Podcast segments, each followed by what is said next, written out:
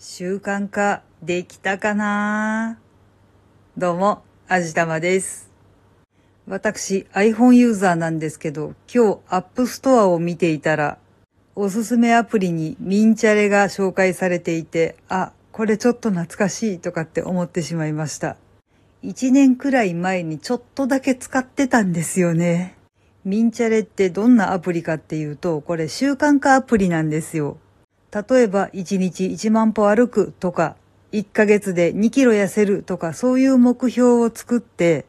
5人1組でチームを組んで、目標達成に向けてみんなで励まし合いながら頑張っていこうっていうアプリだったんですよ。チームメンバー同士でスタンプとかコメントとかで励まし合ったりとか、連続で目標を達成するとコインがもらえて、そのコインでまた新しいスタンプを買ったりとかして、またそのスタンプで応援したりとか、すごく楽しかったんですよ。で、私はなるべく毎日配信するっていう目標を立ててチームメンバーたちと頑張っていました。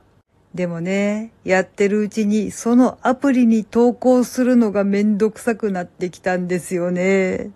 結局3ヶ月ぐらいでアプリごと削除してしまいました。でもメインの目標の方の配信についてはきっちり習慣化できました。まだ一回もサボってません。いやまあ、この配信自体を始めたのはかなり前であまりにもサボりまくってて進まないもんだから、このミンチャレで習慣化しようって決めたんですけれども、サボらなくなってもうそろそろ1年ということですね。ちょっと言葉が足りませんでした。でもね、我ながら結構頑張れている方だと思うんですよ。自分で言うのもなんなんですけど、本当に三日坊主にも程があったんですよね。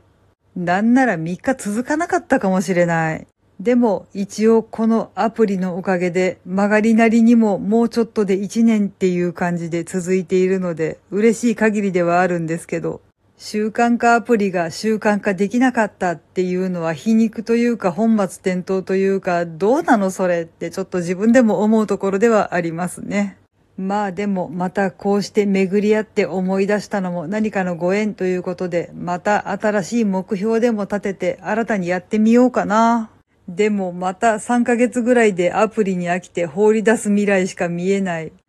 立てた目標は習慣化できるのかもしれないけど、どうなんだろうそれ。でも習慣化できさえすればアプリの役割としては十分果たせているわけだし、それでお役御免でも構わないのかな。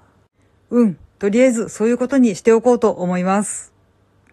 はい。というわけで今回は1年くらい前に使ってたアプリが App Store にまた出てましたっていうお話でした。